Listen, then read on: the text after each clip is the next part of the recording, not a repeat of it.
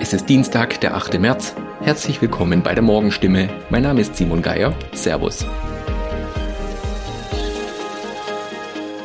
Und das sind heute unsere Themen. Streiks, Familien können sich heute nicht auf die Betreuung in Kitas verlassen, Weindorf-Heilbronn, Paukenschläge vor wichtigem Treffen, falscher Polizist verurteilt, Weinsbergerin bekommt über 20.000 Euro zurück.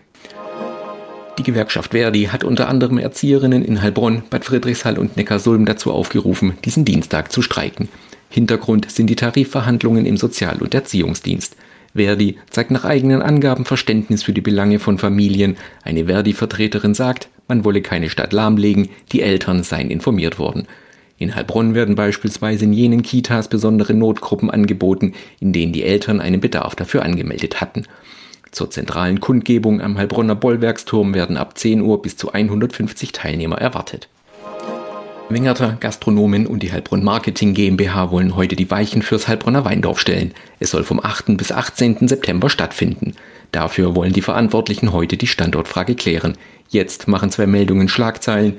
Die Heilbronner Prädikatsweingüter Trautz Able und Kistenmacher Hängerer wollen ihren Gemeinschaftsstand aufgeben und nur noch wie bisher schon mit zwei, drei Tropfen im Weinvilla Häuschen vertreten sein.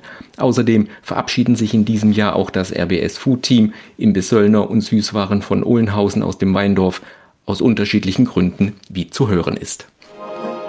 Im November 2020 erhält eine Seniorin aus Weinsberg einen Anruf von einem Mann, der sich als Polizeibeamter ausgibt. Am Ende des Tages verliert die Frau 23.000 Euro an Betrüger. Das Geld ist weg, vorerst. Monate später führen die Ermittlungen der Polizei in Bayern zur Festnahme eines Mannes, der nicht nur die Frau in Weinsberg um ihr Erspartes gebracht hat. Er ist in einem Indizienprozess vom Landgericht Weiden zu acht Jahren Gefängnis verurteilt worden und die Weinsbergerin hatte Glück, sie bekam immerhin 21.000 Euro zurück. Soweit die Nachrichten aus der Region. Mehr und ausführliche Informationen lesen Sie in unseren Zeitungen oder auf stimme.de. Weiter geht es mit Nachrichten aus Deutschland und der Welt mit unseren Kolleginnen und Kollegen aus Berlin. Vielen Dank und einen schönen guten Morgen. Ich bin Sabrina Frangos und das sind heute unsere Themen aus Deutschland und der Welt. Russland droht mit Gaslieferstopp, Verdachtsfall AfD und Reisemesse ITB beginnt. Wegen der schweren Spannungen mit Russland sucht die EU ja neue Wege, um möglichst schnell unabhängig von russischem Gas zu werden. Dafür will die Brüsseler EU-Kommission heute einen Plan mit möglichen Maßnahmen vorlegen. Russland drohte nämlich offen mit einem Gaslieferstopp durch die Ostsee-Pipeline Nord Stream 1. Ursula Winkler mit den Infos aus Berlin. Heizen, Sprit, Strom, die Energiepreise explodieren und der Ukraine-Krieg wird sie wohl weiter in die Höhe treiben. Denn Russland ist ein wichtiger Energielieferant. Mehr als die Hälfte des in Deutschland verbrauchten Erdgases kommt von dort, ebenso rund die Hälfte der Kohle für den Strom. Die Ukraine fordert vom Westen einen Boykott russischer Exporte. Politiker hierzulande wünschen sich auch mehr Unabhängigkeit von Russland. Die fast fertige Gasleitung Nord Stream 2 hat die Bundesregierung vor zwei Wochen gestoppt. Als Reaktion darauf und auf weitere weitere Sanktionen droht Russland nun damit, Nord Stream 1 zuzudrehen. Wir blicken in die Ukraine. Russland und die Ukraine haben ja nach ihrer dritten Verhandlungsrunde die Absicht zur Schaffung humanitärer Korridore in den umkämpften Gebieten bekräftigt. Heute soll es dann einen weiteren Anlauf geben. Andreas Stein ist in der Ukraine und weiß mehr. Wie sieht es denn aktuell aus? Also wie schlimm ist die Lage? Es gibt halt aktuell in der Ostukraine vor allen Dingen mehrere Städte wie Kharkiv und Mariupol, äh, in denen die Lage inzwischen katastrophal ist. Das heißt, Zehntausende Menschen müssen bereits seit Tagen unter Beschuss um ausharren, ohne teilweise ohne Strom und äh, ohne normale Lebensmittelversorgung. Äh, Mariupol ist bereits seit längerem von den normalen Zugverbindungen abgeschnitten. Das heißt, äh, die einzige Möglichkeit für Menschen, die Stadt verlassen zu können, sind die erhofften Fluchtkorridore. Viele Menschen verlassen ja auch aktuell das Land über Polen. Wie läuft das genau ab? Also, soweit ich das weiß, es ist die Infrastruktur für Flüchtlinge an der polnischen Grenze ziemlich gut organisiert. Das heißt, Menschen, die jetzt aus der Ukraine ankommen, äh, haben erstmal ein Aufnahmezentrum. Dort können sie mit Gratisbussen hingelangen. Dort gibt es erstmal etwas zu essen, etwas zu trinken und sie können dann zusehen, äh, wie sie in andere Regionen, sichere Regionen, beispielsweise von Polen, gelangen können. Die ukrainische Armee kämpft ja weiter. Ist denn eigentlich noch genug Kampfgeist da?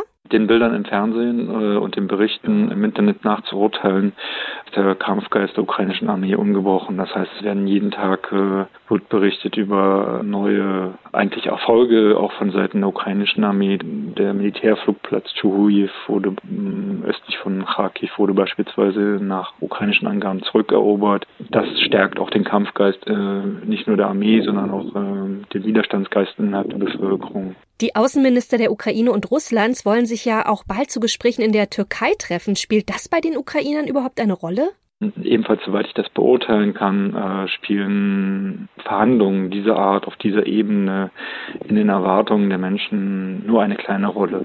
Das Hauptaugenmerk der Menschen ist weiterhin auf äh, eigentlich auf eine militärische Lösung ausgerichtet. Die Bilder aus Teilen der Ukraine, die sind ja wirklich schrecklich. Wie zerstört ist denn das Land eigentlich? Generell äh, ist es so, dass, dass weiterhin Zugverbindungen existieren. Ja. Zum einen, um Flüchtlinge aus, aus dem Osten äh, in sichere Gebiete im, im Westen oder im Süden zu bringen, aber eben auch um äh, weiterhin den Güterverkehr äh, zu gewährleisten. Und beispielsweise hat der Bürgermeister von Kiew, äh, Vitali Klitschko, gesagt, dass selbst Kiew als Stadt weiterhin versucht, äh, die umliegenden Regionen mit äh, Gütern zu versorgen. Das heißt, es ist nicht so, dass äh, es generell einen Mangel an Lebensmitteln und Waren des täglichen Bedarfs im ganzen Land gibt.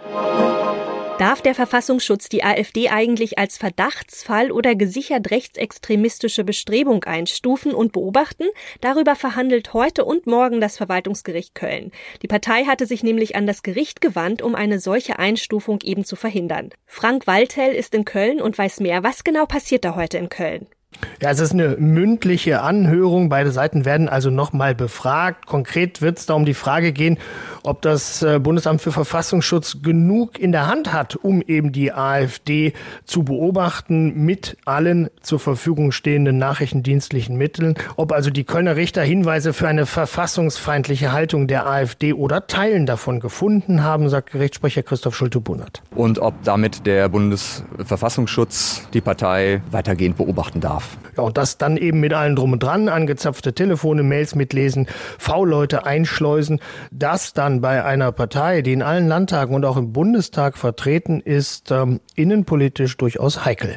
Ja, das ging der Linken bis 2014 ja ähnlich. Entsprechend viele Blicke richten sich heute auch aus ganz Deutschland nach Köln. Sicher auch ein außergewöhnliches Verfahren für die Kölner Richter, oder? Ja, absolut. Alleine schon wegen der vielen Zuschauer und Journalisten, die dabei sein wollen, ist das Verwaltungsgericht von seinem Stammhaus äh, in die Messe umgezogen. Klar, da gibt's mehr Platz. In dem Saal finden normalerweise Karnevalssitzungen oder große Kongresse statt. Über die innenpolitische Bedeutung haben wir gesprochen.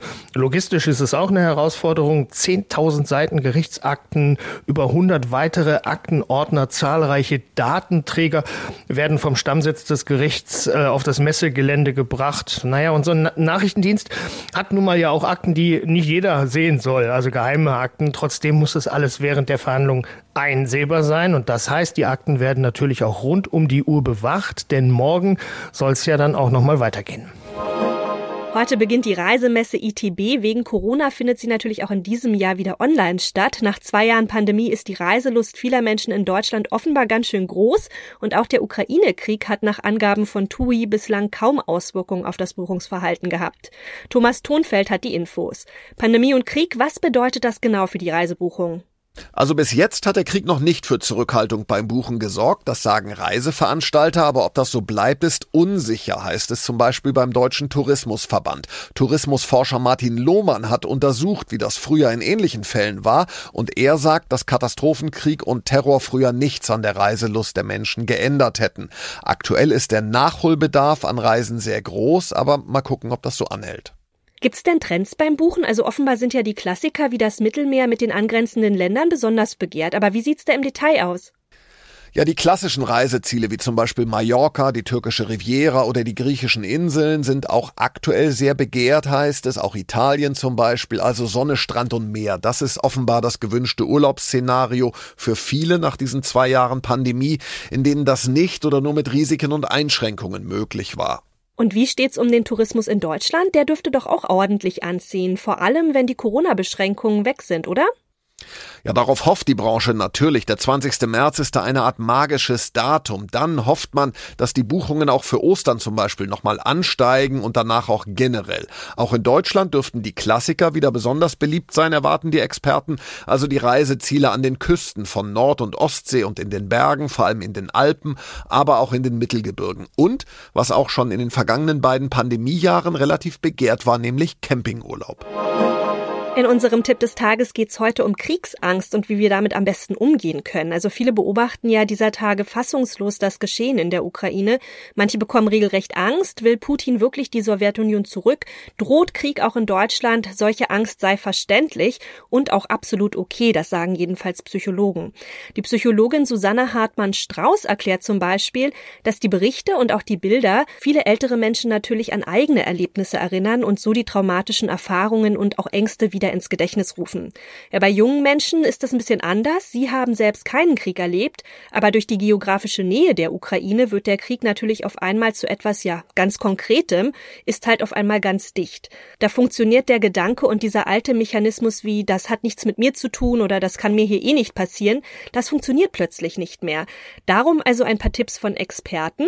Erstens, damit die Angst nicht die ganze Zeit im Kopf rumschwirrt und den Körper in so eine Art Daueralarmbereitschaft versetzt, kann es es recht hilfreich sein, sich ein Zeitfenster zum Grübeln und auch zum Nachdenken zu setzen. Auch Ablenkung ist gut, also etwas, was die ganze volle Aufmerksamkeit fordert. Ja, das ist ja zum Beispiel für jeden etwas anderes. Für die einen mag es die Steuererklärung sein, für den anderen das Spielen mit den Kindern. Da sind die Möglichkeiten ja unbegrenzt. Das heißt natürlich auch nicht, dass man die Angst verleugnen soll und komplett vergisst. Sie wird nur etwas in den Hintergrund gedrängt. Und weil gerade ja auch dieses Unvorhersehbare Angst macht, kann es übrigens auch hilfreich sein, wenn man Situationen Situationen schafft, die man kontrollieren kann. Also positive Dinge wie einen Spaziergang mit Freunden organisieren und Routine, Routine, Routine. Das gibt ja Kindern auch halt, also dieses typische Buch vom Schlafengehen zum Beispiel.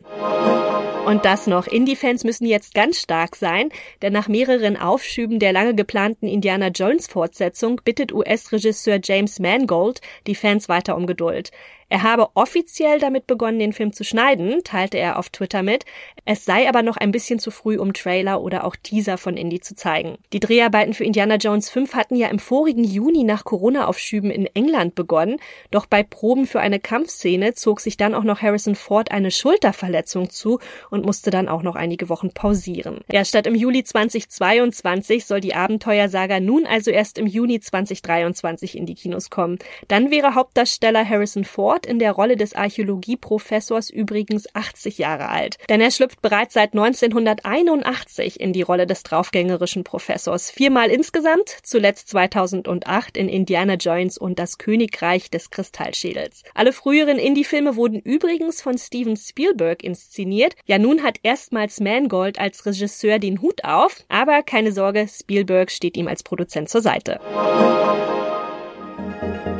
Das war's von mir. Ich bin Sabrina Frangos und ich wünsche Ihnen noch einen schönen Tag. Bis morgen.